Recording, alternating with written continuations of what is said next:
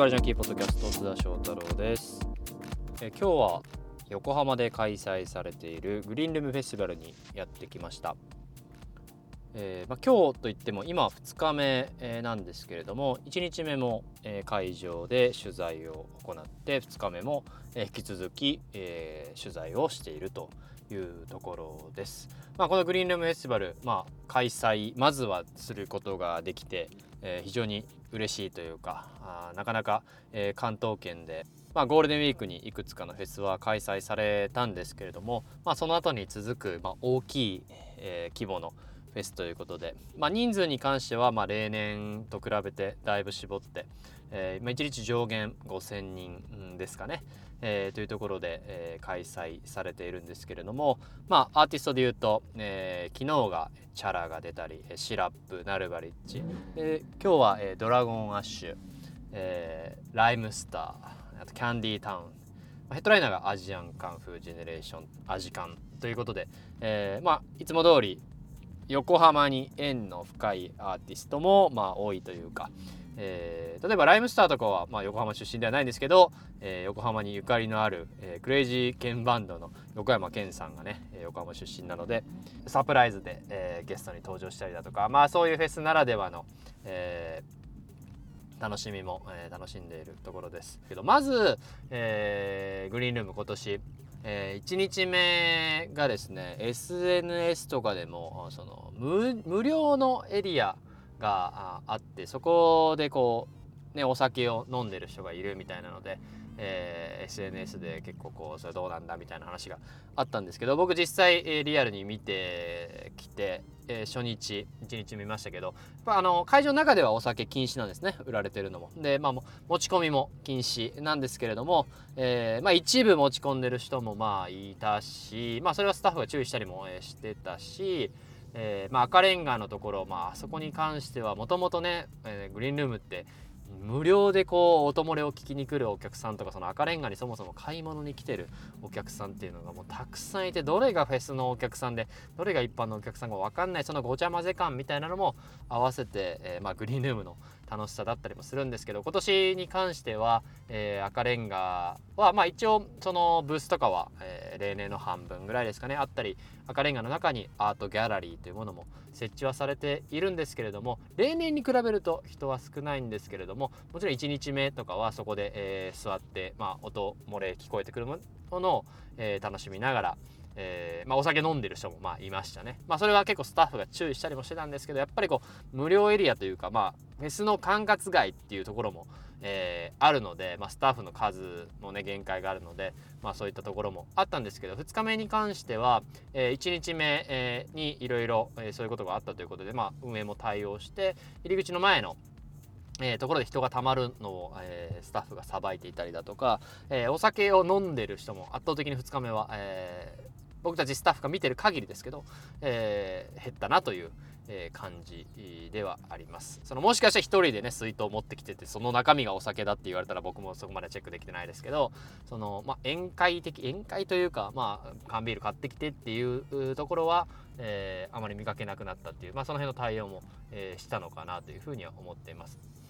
周りのねコンビニではねお酒買えないとか売ってないみたいなことなんですけどまあどこ遠くからとかね、えー、まあ、買えないってことはないので、まあ、緊急事態宣言中でも神奈川県はないので、えー、まあ、飲食店も、えー、赤レンガの中でやってます。その近くの飲食店もやってるので、ね、その辺は、えどこまでがフェスのお客さんでどこまでこの、えフェスじゃないお客さんでっていうのももちろんあるとは思うんですけれども、えまあそういった声もあったというのはリアルな、えところかなというふうに思っています。でまあその会場に入っているそのリストバンドを持って入っている人の、えー、まあ、反応とかその様子みたいなのを少し、えー、実際に昨日インタビューを行ったインタビューというかフェススナップを行った、えー、フェスティバルライフの、え江藤さんにも来ていただいて、え話していこうかなというふうに思います。ということで今回はですね私のフェスティバルライフの相方というかもう右腕というより僕が右腕みたいな感じに最近なってるんですけど、えー、スナップを、えー、撮影してくれた江藤さんに登場していただきます。こんにちは。こんにちは。お疲れ様でしたお疲れ様でした。いや久しぶりのスナップでねした、久しぶりだったね、はい。いやー本当いつも毎年、まあ、グリーンルーム以外もそうだけどグリーンルームはもう5年ぐらいずっと江藤が、えースナップを取ってくれてるという感じですよね。そうですね。毎年毎年グリーンルームのおしゃれさんたちをなんとか見つけては。はい。まあでもグリーンルームはひもう本当におしゃれな人多いんであのいつも簡単に見つかってすごいいいフェスだなと思ってます、本当に。グリーンルームフェスでのスナップ撮影でなんか俺らも鉱脈を見つけた感じするよね。フェスティバルライフのスナップシリーズというか。あそうですね。本当。あれまああれがやっぱこう、に人気シリーズになったというか江藤さんが作られた記事がありがとうございます。フェスティバルライフを支えているわけですけれども、はい。まあ、今回はまあスナップ撮影するってなって実はその5月からフェスがいろいろ立ち上がってるじゃないですか。はい。でこう江藤を誘ったりもしたけど一回まああの様子を見てスナップとかはね、まあ、こういう状況でもあるんで。でグリーンルームからまあ1ヶ月ぐらいですかねフェスが少し春フェスが動き始めて他のメディアの状況とか見てはい。他のフェスでこういう取材してたとかも見た上でうちらもじゃあスナップをやろうかってことでグリーンルームが今季初取材だったわけですけれどもはい。そね、それでこのまあスナップした時のお客さんがね例年とどう違ったのかとかどう苦労したのかそもそもそのフェスがどういう感じで開催されたかな僕俺もこうレポートはしたんだけど江藤の目線でもいろいろ喋れたら面白いなと思って。はい今日はお呼びした次第でございます。ありがとうございます。けどまずはそのスナップみたいな感じをやったじゃないですか。来場者スナップ、もちろん、まあ、対策をした上でね、うんうんうん。マスクして、えー、とあの一応承諾書みたいなのをあのなんていうの？洗浄の液をつけながら毎回消毒してそうでしたね。はい。やってました、うん。接触をできるだけ避けてやったんですけど観客というか来場者の感じどうでした？そうですね。やっぱりあの、いつものグリーンルームに比べてやっぱり人数制限はされてるので、うんうん。会場自体の密度っていうのは前よりはまあやっぱり低かったですよね。どう考えてまあも。まあそうだよね、うん。歩けないぐらいの時あったもんねグリーンルームって。いやそうなんですよ。だから割と、まあ、快適にスペースを保って歩けるてた。っていう印象はありましたね。なんかこうストレスなく会場内を移動できたなとは思います。えスナップする人は見つけやすかったの？まあやっぱりあのこう密度が低くなると見通しが良くなるんで、まあ分かりやすくなりますよね。そうね、うん、まあ今回1日目俺もスナップ一緒に立ち会ってで江藤と一緒に撮って2日目も俺と行ったんだけどはい、やっぱこうなんかカメラマンは動きやすそうな感じはあった。そうですね。あの、うん。撮る時にね密だとあの撮る瞬間ちょっとある程度距距離取ってあの写真撮影するじゃないですか、そのスペース確保するはいはい。のすごく毎回大変なんですけど、まあ今回は割とスペースがあったんで撮れたなっていう。えその来てる人の全体の風景というか俺は全体のフェスは見てるけどその来場者のファッション目線だけで見ると江藤の方が絶対見てるからはい。ファッションってか変わった？いやまあグリーンルームってやっぱりちょっと、うん。あの海海じゃないですか。海がテーマなんで、うんうんそのテイストは変わらないというか、まあうんうんえっとまあそもそものグリーンルームのカラーがあるんで、うんうんうん。まあそれは、えっと、継続してちょっとあるんですけど今年、まあ目立ったのはホワイトコーデがちょっと多かったなと思ってました個人的に。ホワイトコーデ。はい。白ど。白をベースにまあ全身をコーディネートするような人が結構おしゃれな人が多かったなっていうイメージですね。白黄今色年が白払ってるとかなのかな、どうなんですかね。僕本当にファッション総合的に見てるわけじゃないんですけどうんうんうん。当日回った感じはそのまあ白とまあちょっと白に近いベベージュホワイトとかね。はい、うん。いましたね。あんまり俺はねそのジャパンジャムとかさビワラとかさその前の週だと富士サンとか言ったけどそんな白がコーデ的に多かったイメージあんまないけどグリーンルームは確かに白多いなって思った。そうですよね。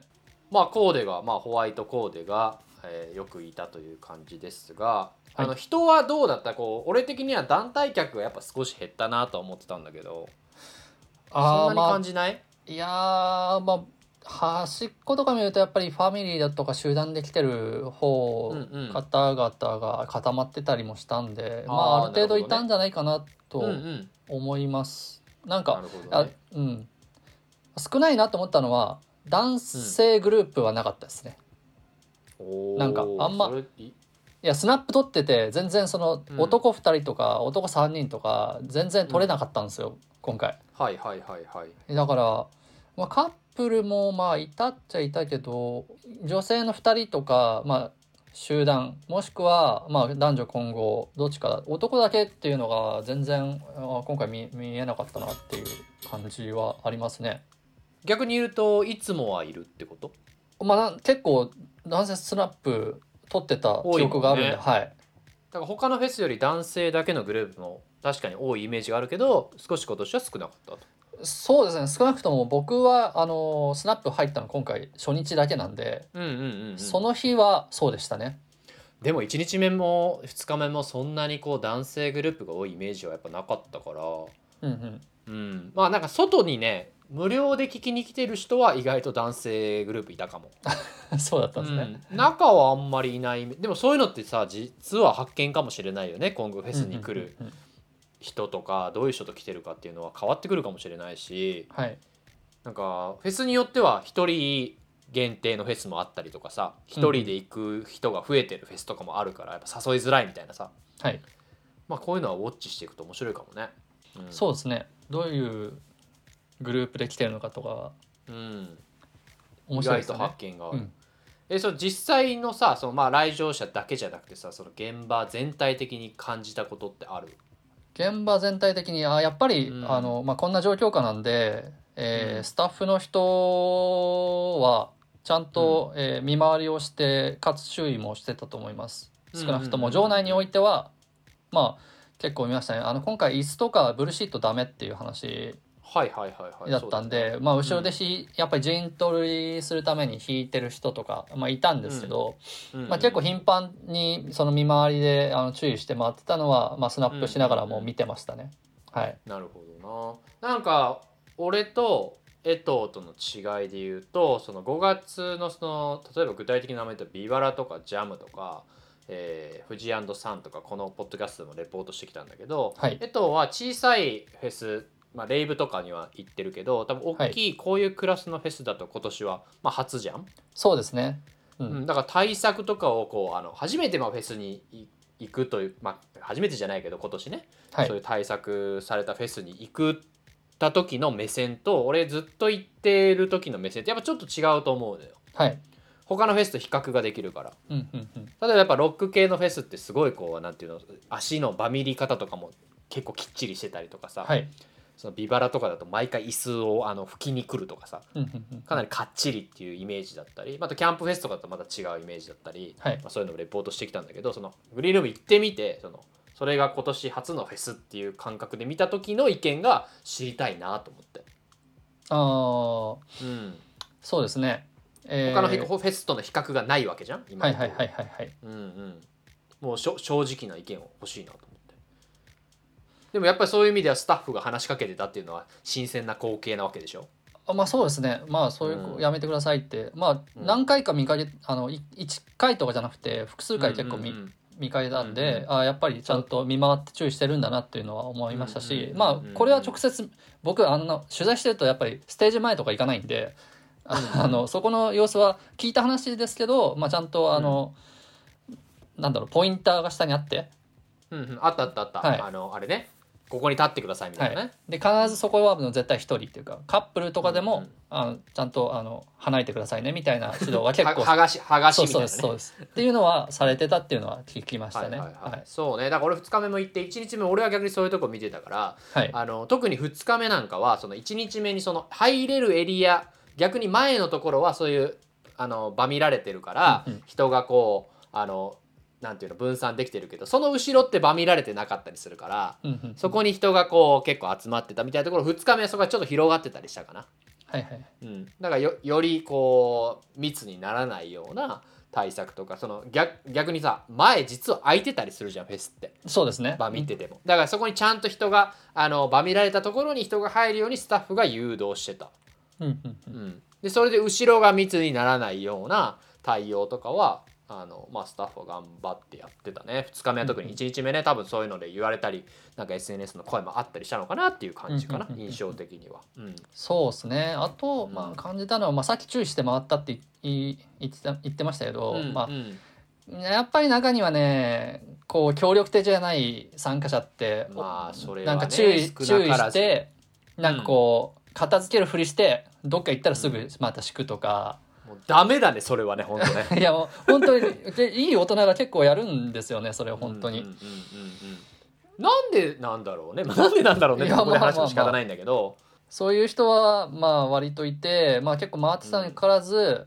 あの全然ブルシットしして座ってんじゃんみたいなのを、うんまあ、タイミングによっては全然なってないじゃんって思われる、えーそういう人たちによってみ思われたところもあったかもしれませんね。まあ、うん。そうだよね。だからその注意してるとこを見た人はきっちりできてるじゃんっていうのもあるし注意されたのにそのまままた何かやってる人見たらあできてないじゃんっていうのはまああるよね。ある意味こうグリーンルームとかって、まあ、もちろん音楽のフェスなんだけど音楽以外の要素も多いじゃん。もともはい。とその、まあ、カルチャーであったりさファッションであったりアートであったりサーフであったりっていうところもあるから、その音楽だけを見に来てライブ見て帰るっていうのじゃないからこそ、まあ、そういうこうゆったりするっていうところが良いところなんだけどまあそういう人も生まれてきてしまうっていうのはあるのかもね。そうですね。まあそれはまうん。あ残念なところだったかなとはちょっと見てて思いました、でもねうん2日目はよりそこをやっぱまあ言われたりもするだろうし、はい。まあ、お客さんがもうまあアナウンスも増えるしね。やっぱ日本のフェスって進化していくからさ。はい。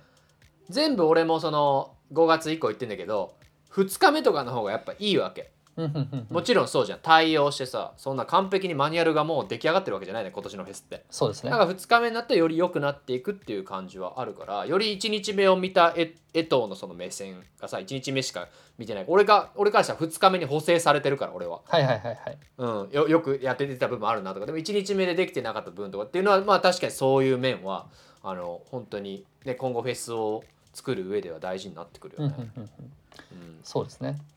他なんか感じました？そのまあグリーンルームって場外エリアがあるじゃないですか。出店が今回えっと割と抑えられてたんでうんうん。あのグリーンルームのあのお店の引きである引きっていうかあの魅力であるあのコンテナのところは、まあはい。はいはいえっと、今まで通りあったんですけどそのもっと手前の、あいろいろんな、えーテント普通のテントが立ってるエリアは前より、えー出店数がすごく絞られてたんで。もうほんと3分の1ぐらいじゃない？いや本当に少なかったですね。ううん。ん、いつもさそのなんかテントエリアって前言った出店じゃないけどマーケットみたいなのって、はい、歩けないぐらいさ人がいっぱい来て、これグリーンルームの客なのっていうのもそもそもあるけどはいはい。横浜に普通に遊びに来てる人もいるしさそれがもう入り乱れてしかもそこにライブステージも本来ならあるじゃん無料の、そうですね。まあ、今年はライブステージももちろんなし。はいでただマーケットがこう並んでるという形だったけどまああの快適だったよね。あそうですね。うん。わかるわ。だからそういうまあ主催者側はまあある程度そういう人の流れの余裕を持たせられるようなレイアウトは頑張って作り出そうとしてたのかなとは思いましたね。まあそうよね、はいだってあの2人でさ行ったさそのアートスペースとかもさ全部はい体温測定されてさ、はい。であのなんだココアをダウンロードしてない人は住所書いてさ、あそうでしたね。こううん特に、まあ、グリーンの中での屋内ってあそこだけじゃん今年ははいはい。そういう対策はすごいできててまあアートのエリアも、まあ、俺もずっとアートのエリアにいるわけじゃないからあれだけど全然密じゃなかったよねまあそうですね。あの中自体はまあやっぱひ広いんでね。まあそれに、まあゆっくり見るもんですしアートって。まあそうだねただまあ赤レンガみたいなところはやっぱ混んでいるなとは思ったね、うん。うん、赤レンガの中の食事エリアとかね。はいはい。うん、その辺はもうフェスの管轄じゃないからな。まあ難しいですよね。なんかフェスイベントをやってるお客さんとまあそのたそうじゃないお客さんが入り乱れるっていうところのどこまでやるかっていうところありますし、まあ普通に遊びに来た人からしてみればあうん。イベントをやってるなんて想定してないかもしれないですし。そうだよね。まあ俺またあの崎陽軒で食べたけどね。恒例のシューマイの。あシューマイ食べてたんですか？俺はい。毎回ねあのグリーンルーム行くと外でご飯食べてまあ長いじゃんグリーンルーム、はい。2日行ったから俺4回ご飯チャンスあるわけ。はい。でフェス飯ももちろん食べるんだけど今年やっぱちょっと少なかったからさ外とかも。はいはいはい。あのそのチャンスの1回はいつもあの僕は崎陽軒を赤レンガの中で食べるというのが 恒例行事なんです。よはい。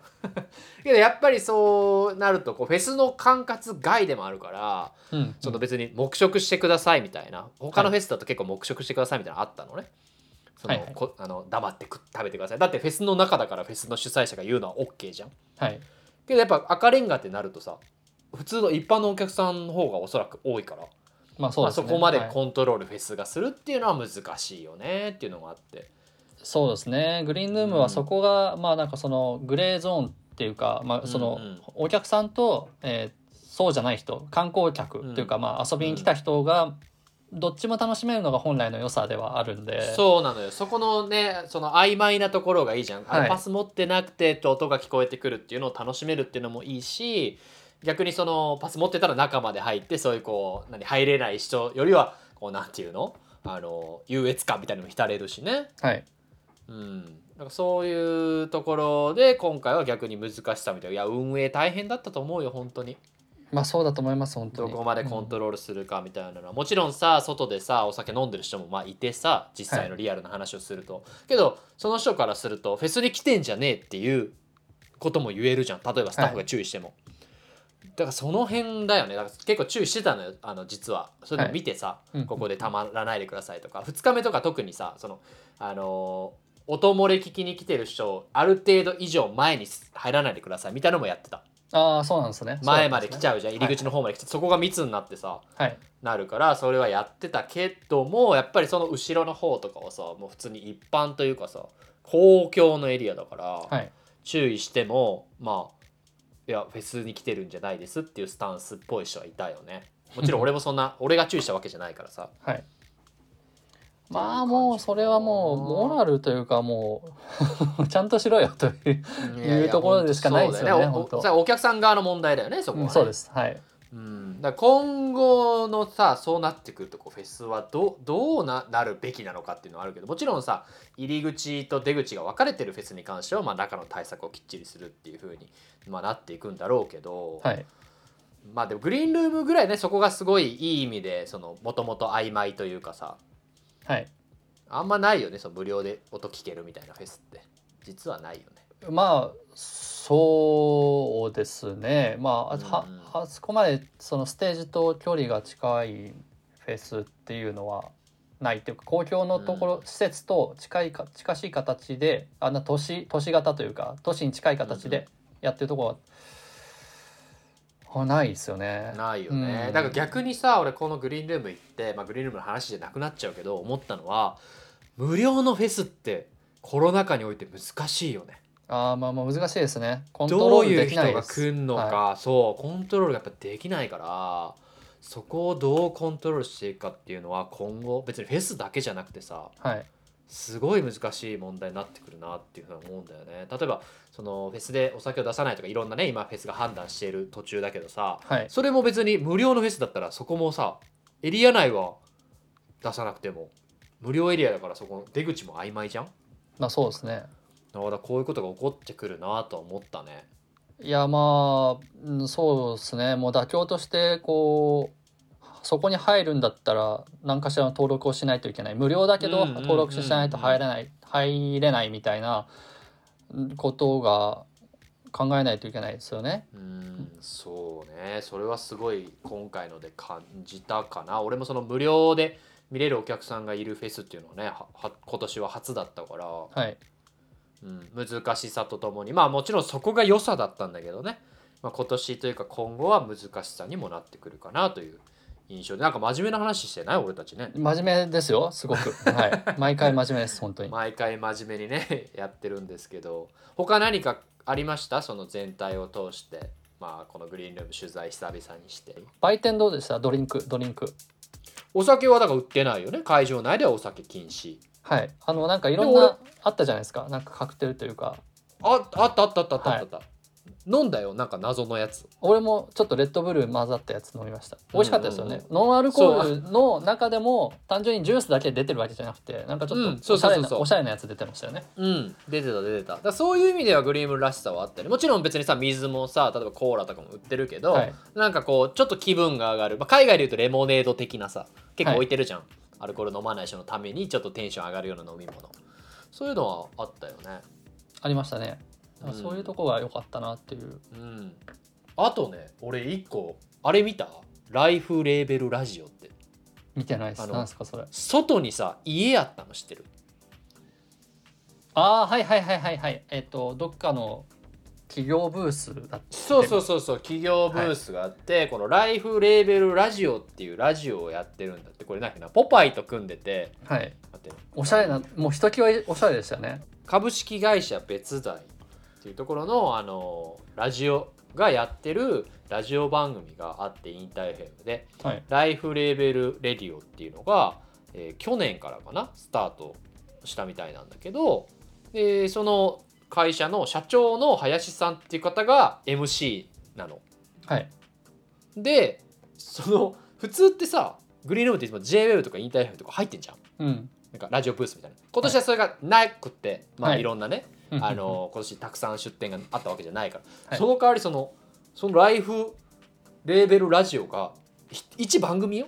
番組がブース作ってんのよ、やばくないと思って。いややばいですね。しかも気合の入れ方が違う装飾い感でしたからね一個だけポパイと組んでなんかそういうこうライフスタイルみたいなのをテーマにそのフェスに出演したアーティストとか呼んで。はい。俺見に行った時あの1日目平井大さん出てたのね、出てましたね。はい。そこで。で2日目はあのドラゴンアッシュの桜井さん出てて、あそうなんですか。ええ。桜井さんってめっちゃ喋るじゃん。あの飯作ったりもするし、はいそうですね。飯作りますね。だからそう出てて普通にこう今日どうでしたかの話とその、おそあのまあ言ったらライフスタイル家とかにまつわるそういう話をしててうん一番組が出張でブースマジものを作ってやってたっていうのは俺はなんかフェスのコンテンツで初めて見たなと思ってそれは面白かった。いや面白そうですねそれは、実際喋ってるとこ見てなかったんで。あのと登録してリツイートしてあのなんかもらったもんバッチ。バッチリいいじゃないですか。もう取材ですみたいなのはもう全然気づかれず普通にあの、はい。お客さんあのもうちょい前行っていいですよみたいな。はいはいみたいな。あのリツイートしてくださいみたいな。普通にフェスティバルライフのアアカウントでやっちゃいそうになって。ダメだダメだと思って個人の方でやらないとみたいな。はいはいそういうのがあったかな。そのブースとかがこう少ない中そういう面白いのはあったかなと思ったね、うんうんいやでもやって終わった後の釜石さんの話とかも今後聞きたいけどね。俺とか江藤とかと喋ってね。ああそうですね。あの、うん。実際どうでしたとか批判とかなんか言われたりクレームとか裏で来てたりしてないんですか、うん。とかはそ気になりますよね。う、うん、だからその地元とのねお話とかさ地元との逆の反応とかさやってくれやってくれるなとかいろいろあったと思うからはい。そういうのはね釜石さんに今度聞こうよそうですね。このポッはいドキャストも一応出てもらったことあるのよ、対談みたいなので。みんなのはいはい。はいはい春フェス主催者みたいな。た釜石さん一人で出てきてもらったりももしかしたらあるかもしれないね。そうですね。だって秋もあるからさ通常で行けば。そうですね。ローカルグリーンありますよね、大体9月1週目にね、いつもこ今年はまだ発表されてないけどおそらくあるんじゃない？9月秋フェスちょっと渋滞しそうな気がしません？ちょっと。もうね秋がやばいよ日程ももともとあったフェスプラス延期系があるじゃないですか。そう。延期系がまずある。いろいろ秋はね忙しいよ。このまま状況がちゃんと落ち着いていけばね。そうですね。FFKT も秋にじあの自治体と調整してますっていう声明を出してたじゃないですか。やばいなと思ってこれ秋大丈夫かな？これかぶったりとかいやそうよ。や俺も春の春の時点でももうやばいのご存知ですか？私そうですね。私はもうあのもう本当にフェスからフェスへの移動が辛すぎるっていう現象に陥ってるんですけど。まあ多いね。もしねねこういっぱい重なってどうで行こうっていうのが普通の俺たちというかみんなフェスのファンの悩みじゃん贅沢な。嬉しい悲鳴っていうやつよ、どっち行くみたいなさ。結果あのこっち行った友達が反対の方にいっぱい行ってて会えなかったみたいなさ。そういうのもあるけどそういう世界に戻れるようにね俺らができることは何もないけど俺らは現状を伝えていくということをね、やればいいんじゃないかなと思って,、はい。思っております。これあのレポートの方はあのフェスバルライフで上がるっていう感じです。ねこれ収録時点ではまだ上がってないですけど。そうですね。まだ着手もできてません。来そうね。来場者スナップと、まあ、はい。会場のレポートみたいな、今回あのウェブメディアのケティックってメディアともこう連動していろいろ取材とかもしたので、まあ、その辺はあのこうスナップとかも一緒にやったんではい。両メディアをチェックしていただけたらなというふうに思いますので。はいそんな感じで。ちょっとあの番組締めくくってもらっていい？お？変な声出しちゃいました。いつもね お？あのーはい。どこかのフェスでお会いしましょうって言って終わるから今日それやってもらっていい？わかりました。えーうん。じゃあ次のまあこれからフェスシーズンまあ本来春フェスの時期なんでこれからまあうんウイルスの状況がよくわかりませんけど本来であればフェスシーズンですので、うんまたどっかのフェスで、えーお会いできたらと思います。またフェ なななんでしたっけ？これをこれを流すけどねこれをこのまま流すけどねやばいやだからフェスなあのな締めなんて言うんでしたっけ？最後？締めねえっ、とえっ、とねえーここまでのお相手は津田翔太郎でしたっていうんで、おじゃあ俺そこ俺やるから、はい。津田翔太郎とって言うから、はい。えっとゆうやでしたっていうのやってみようか、あそうはい。そうしましょうそうしましょう。じゃあ、はい、じゃあ締めくくっていただいたんでじゃあ最後の一言言いますね。こはい。こまでのお相手は津田翔太郎と、えっとゆうやです。でした。い、やえとゆうやでしたでしたですよ。いやこのまま流すわ。じゃあまたまた来週。はいまた来週。